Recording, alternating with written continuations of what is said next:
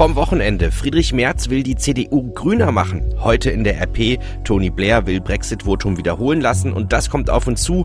Yogi Löws letztes Länderspiel in diesem Jahr. Es ist Montag, der 19. November 2018. Der Rheinische Post Aufwacher. Der Nachrichtenpodcast am Morgen mit Daniel Fiene. Schönen guten Morgen. Ich habe heute früh auf jeden Fall die Heizung noch etwas wärmer eingestellt. Zum goldenen Herbst sind jetzt ja noch knackige Temperaturen hinzugekommen. Bei all dem blauen Himmel der letzten Tage dürfen wir aber nicht vergessen, richtig viel geregnet hat es ja nicht. Seit Wochen oder gar seit Monaten. Deswegen überrascht mich auch diese Meldung zum Start in die neue Woche nicht. Die Kartoffelpreise sind um mehr als die Hälfte gestiegen.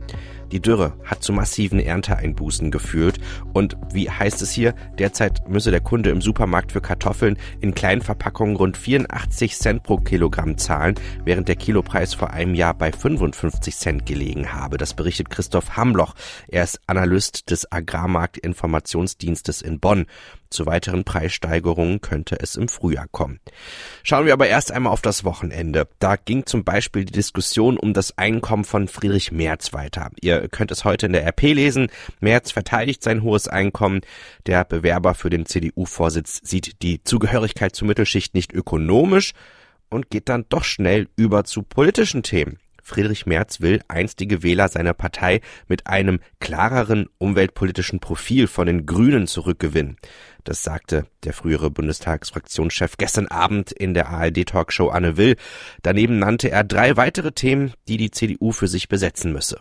Wir müssen eine Partei der inneren Sicherheit sein. Es muss, darf kein Zweifel daran bestehen, dass die CDU, CSU die Partei des Rechtsstaats und der inneren Sicherheit ist. Wir müssen diejenigen auch in der Partei zu Hause haben und sich zu Hause fühlen lassen, die die nationale Identität dieses Landes, die einen gesunden Patriotismus für dieses Land für richtig halten. Wir müssen die Europapartei der Bundesrepublik Deutschland sein und dann brauchen wir in der Union wirtschafts- und finanzpolitische Kompetenz, auch gepaart mit sozialpolitischer Verantwortung. Den Wuppertalern drohen in den nächsten Wochen ungemütliche Pendelfahrten zur Arbeit und längere Anreisen in die Innenstadt. Die Schwebebahn ist nach einem technischen Defekt gestern für unbestimmte Zeit gesperrt worden. Es hatte sich ein rund 100 Meter langes Stück der Stromschiene am Gleis gelöst. Es fiel auf einen wartenden Sportwagen, der wurde beschädigt, verletzt wurde niemand. Der Vorfall ereignete sich an der Siegfriedstraße, Ecke zur Talachse. Die Stadtwerke in Wuppertal setzten zwischen Vorwinkel und Oberbarm einen Ersatzverkehr ein. Nahe des Flugplatzes Erkelenz-Kückhofen sind am Samstag zwei Ultraleichtflugzeuge in der Luft zusammengeprallt und abgestürzt. Eine der beiden Maschinen brannte vollständig aus. Für einen 70-jährigen Piloten kam jede Hilfe zu spät. Die Ursache für das Unglück ist noch unklar. Die Wetterbedingungen waren am Flugplatz des Vereins Ultraleichtfluggemeinschaft Erkelenz nahe des Stadtteils Kückhofen zur Zeit des Unfalls nahezu optimal. Beide Piloten seien langjährige Vereinsmitglieder und sehr erfahren gewesen. Wenn ihr heute die Rheinische Post aufschlagt, dann findet ihr dort einen Gastbeitrag von Tony Blair. Der frühere britische Regierungschef kommentiert den Umgang seines Landes mit dem Brexit. Dabei argumentiert er entschieden, das Votum sollte wiederholt werden. Sein Gastbeitrag könnt ihr auf RP Online und auf der Seite 2 unserer Zeitung lesen. Die britische Premierministerin Theresa May bleibt unterdessen zumindest äußerlich unbeirrt auf Linie akzeptiert diesen Scheidungsvertrag mit der Europäischen Union. Einen besseren bekommen wir nicht. Doch ihre innerparteilichen Gegner, die lassen keineswegs locker. Sie wollen Nachbesserungen und drohen ansonsten mit einem Putsch. Auch heute dürften die Ränkespiele weitergehen. Nachfolger für das Amt des Premierministers laufen sich bei den Konservativen angeblich schon warm. Die Außenminister der EU-Staaten wollen heute in Brüssel den bevorstehenden Brexit-Sondergipfel vorbereiten. Noch offen sind beispielsweise die Details zu den künftigen Beziehungen zwischen der EU und Großbritannien. Außerdem dürfte es zumindest am Rande um die schwierige Situation der britischen Premierministerin Theresa May gehen. Sarah Geisade berichtet für die deutsche Presseagentur aus Brüssel. Sarah, bei dem Treffen wird es dann doch bestimmt auch um die Entwicklung in London gehen. Ja klar, also nach den ersten Rücktritten in London, da hieß es hier in Brüssel zwar noch, die britische Regierungskrise, die hat keine direkten Folgen für den Abschluss der Brexit-Verhandlungen.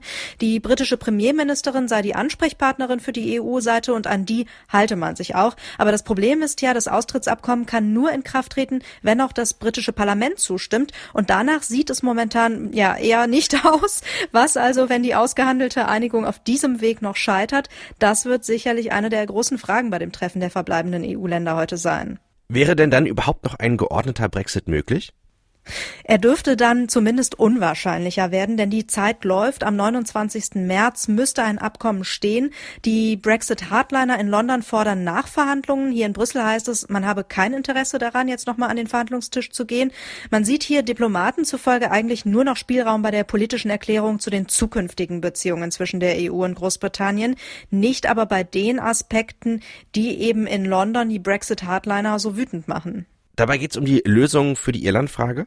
Genau, die EU hat auf eine Garantie im Austrittsabkommen bestanden, dass es an der neuen EU-Außengrenze zwischen dem britischen Nordirland und der Republik Irland, die weiter EU-Mitglied bleiben wird, keine Schlagbäume und Grenzkontrollen gibt. Aus Sorge, dass eine spürbare Grenze wieder die alten Konflikte dort aufleben lässt. Und zu diesem Zweck hat man sich jetzt auf Folgendes dazu geeinigt. Großbritannien soll als Ganzes in der EU-Zollunion bleiben, bis beide Seiten entscheiden, dass das nicht mehr nötig ist. Zum Beispiel, weil ein Handelsabkommen dann zustande kommt, das genauso gut dafür sorgt, dass es keine Grenzkontrollen geben muss. Warum wehren sich die Brexit-Hardliner so sehr dagegen? Ja, die stören sich zum Beispiel daran, dass Großbritannien dann eben wirklich nur auch mit der Zustimmung der EU aus der Zollunion raus kann. Die Brexit-Hardliner fordern ein einseitiges Kündigungsrecht, hat auch einen einfachen Grund. London strebt für die Zukunft eigene Handelsabkommen an, wie zum Beispiel mit den USA, und die kann das Königreich nur abschließen, wenn es nicht in der Zollunion steckt. Ein Bericht von Sarah Gaisadeh. Die aktuelle Folge des Aufwachers wird präsentiert von unserem Partner EasyJet, der Airline für deine Flüge nach Berlin. Ihr wollt nicht immer nur News aus der Hauptstadt hören, sondern die Metropole an der Spree auch mal mit eigenen Augen sehen. Kein Problem, denn EasyJet fliegt sechsmal täglich von Düsseldorf direkt nach Berlin-Tegel und zurück. Und das schon ab 34,99 Euro. Und wer ohne lästiges Handgepäck als Erster an Bord gehen will, nutzt einfach den EasyJet Hands-Free Service. Den könnt ihr genau wie die Flüge bequem auf easyjet.com oder über die EasyJet App buchen. Einen guten Flug mit EasyJet wünschen wir euch. Und damit sagen wir Danke an unserem Sponsor, der diesen Podcast möglich macht. Das sind die Themen, die heute auf uns zukommen. Ich kann euch sehr die Illustrationen auf der Titelseite unserer Zeitung empfehlen. Yogi Löw wechselt das Rad von einem DFB Wohnmobil. Wir sehen noch ein orangenes Wohnmobil davonflitzen, überschrieben mit den Worten ohne Deutschland, Punkt, Punkt, Punkt. Deutschlands Fußballer sind nur noch zweitklassig. Sie steigen in der Nations League in die B-Gruppe ab. Heute wollen, oder ich müsste sagen müssen, sie nochmal in Holland ran. Denn die deutsche Fußballnationalmannschaft bestreitet heute Abend das letzte Länderspiel des enttäuschenden WM-Jahres. In Gelsenkirchen sind die Niederlande der Gegner im abschließenden Gruppenspiel der Nations League. Die noch sieglose Auswahl von Bundestrainer Joachim Löw steht bereits als Absteiger fest. Thomas Thonfeld von der DPA berichtet aus Gelsenkirchen. Deutschland steht ja nun schon als Absteiger aus der A-Gruppe der Nations League fest, aber das Spiel hat ja trotzdem noch eine sportliche Bedeutung. Ja genau, denn mit einem Sieg könnte Deutschland noch unter die ersten zehn Mannschaften kommen, die für die Auslosung der EM-Qualifikationsgruppen gesetzt werden. Also das würde eine etwas leichtere Quali-Gruppe bedeuten. Der andere wichtige Grund ist ja auch, dass wir gesagt haben, mit zwei guten, starken Leistungen wollen wir uns eigentlich aus diesem Jahr verabschieden. Indem Jogi Löws Mannschaft die Fans ja nun wirklich nicht verwöhnt hat und da würde ein Sieg noch dazu gegen den Nachbarn aus Holland natürlich gut tun. Aber trotzdem steht ja am Ende dieses Länderspieljahres nach dem WMD-Bakel nun auch der Abstieg aus der A-Liga der Nations League. Ja, und auch wenn das sportlich keine gravierenden Konsequenzen hat, steigt natürlich kein Fußballer gerne ab. Eigentlich ist es auch unser Anspruch, äh, mit den Besten mithalten zu können und besser zu sein als die Besten. Und äh, da wollen wir wieder hinkommen. Also Joe Kimmich, der ärgert sich schon über diesen Abstieg. Joachim Löw findet's nicht ganz so dramatisch. Da geht's halt 2020 weiter, eine Gruppe unten dran. Denn was wirklich zählt, ist natürlich die Qualifikation für die EM 2020. Was können die Fans heute in Gelsenkirchen denn von dem Spiel erwarten? Also ich gehe davon aus, dass sie eine hochmotivierte deutsche Mannschaft erleben werden, die voll auf Sieg spielt, so wie zumindest in der ersten Hälfte gegen Russland. Das verspricht auf jeden Fall auch Joe Kimmich. Unabhängig davon, dass wir schon als Gruppenletzter feststehen, wollen wir natürlich trotzdem das Jahr, was jetzt ähm, sehr schlecht war, ähm, wollen wir mit einem guten Spiel nochmal beenden. Allerdings, die Holländer sind wirklich stark und ihnen würde schon ein Punkt reichen, um als Gruppensieger in die Endrunde der Nations League einzuziehen. Ein Bericht von Thomas Thonfeld. Wenn ihr mögt, dann können wir uns heute Abend schon wieder hören. Ab 18 Uhr in der Sendung mit dem Internet bei Antenne Düsseldorf. Da beschäftigen wir uns mit Facebook. Die Negativschlagzeilen um den Konzern, die werden ja nicht weniger, man blickt da kaum noch durch. Das soziale Netzwerk versucht sich zu öffnen und hat sich deswegen überlegt, wir beantworten die Fragen unserer Nutzer. Nicht nur mit einer Plakat- und Videokampagne, sondern auch ganz persönlich. Deswegen hat Facebook am Wochenende experimentiert und den ersten Pop-up-Store in Köln geöffnet. Zwei Tage lang konnten hier Interessierte ihre Fragen loswerden. Nada Fiebes, du warst bei der Eröffnung des Pop-up-Stores in Köln mit dabei. Wie war's denn? Ja, das Team hat da einiges aufgefahren. Man konnte zum Beispiel Videopräsentationen zu allen wichtigen Themen auf einem riesigen Touchscreen anschauen. Und dann gab's noch ein kleines Studio, richtig mit Mikrofon und auch isolierten Wänden, in dem man das neue Lip Sync von Facebook testen konnte. Das ist so eine Art Karaoke für Musik und Videos. Und es gab jede Menge Infomaterial und eine Fotoecke. Und wer war da von Facebook alles mit dabei? Es waren sehr viele vom Social Team von Facebook Deutschland da, um alle Fragen zu beantworten.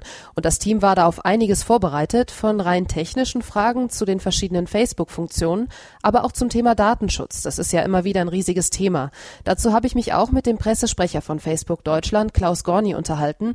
Und er hat auch gesagt, klar, diese Aktion ist schon in gewisser Weise auch eine Reaktion auf die Datenskandale in der letzten Zeit. Ja, also wir haben natürlich gesehen, dass wir insbesondere rund um die Geschehnisse von Cambridge Analytica an Vertrauen auch verloren haben.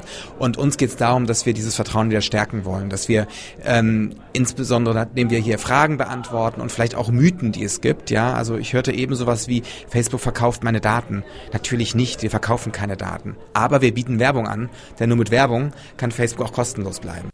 Aber so richtig viel los war zum Start am Freitagmorgen in Köln nicht, oder? Nee, es sind nur vereinzelt Leute vorbeigekommen. Viele sind auch einfach an dem Store vorbeigelaufen. Aber die, die Fragen hatten, denen wurde dann auch schnell geholfen, so wie zum Beispiel Arthur aus Köln. Ich hatte vier Fragen und hat der Stefan heißt er mir sehr, sehr gut erklärt. Äh, dann hatte ich, ach so, dann hatte ich äh, eine Freundin mal blockiert vor zwei Jahren, die hatte immer so 20 schickte die am Tag, war mir zu lästig. Und bekam die auch nicht mehr, sie fand mich, meinen Namen nicht mehr, Facebook nicht ihren Namen nicht mehr. Hat der Stefan mir auch innerhalb von einer halben Minute, zack, hatten wir das wieder Blockade aufgelöst. Und man muss dazu sagen, das war ja auch die erste Veranstaltung dieser Art in Deutschland. Facebook will aber noch weitere machen, wo genau steht aber noch nicht fest. Ein Bericht von Nada Fiebes und das Thema vertiefen wir heute Abend in der Sendung mit dem Internet bei Antenne Düsseldorf ab 18 Uhr. Ich würde mich freuen, euch dort zu hören. Schauen wir noch auf das Wetter. Heute früh kann es Frost geben, vielleicht ein bisschen Niederschlag, ansonsten ist es trocken. Wir haben viel Sonne und Wolken, die uns über den Tag begleiten. Mehr als 6 Grad werden es aber heute nicht. Am Nachmittag sind auch mal leichte Regenschauer drin und am Abend wird es dann schnell kühler. 2 Grad haben wir es dann nur noch. Morgen bekommen wir maximal 4 Grad. Das war der Rheinische Postaufwacher für heute, für diesen Montag. Mein Name ist Daniel Fiene und ich wünsche euch einen guten Start in die neue Woche. Mehr bei uns im Netz www.rp-online.de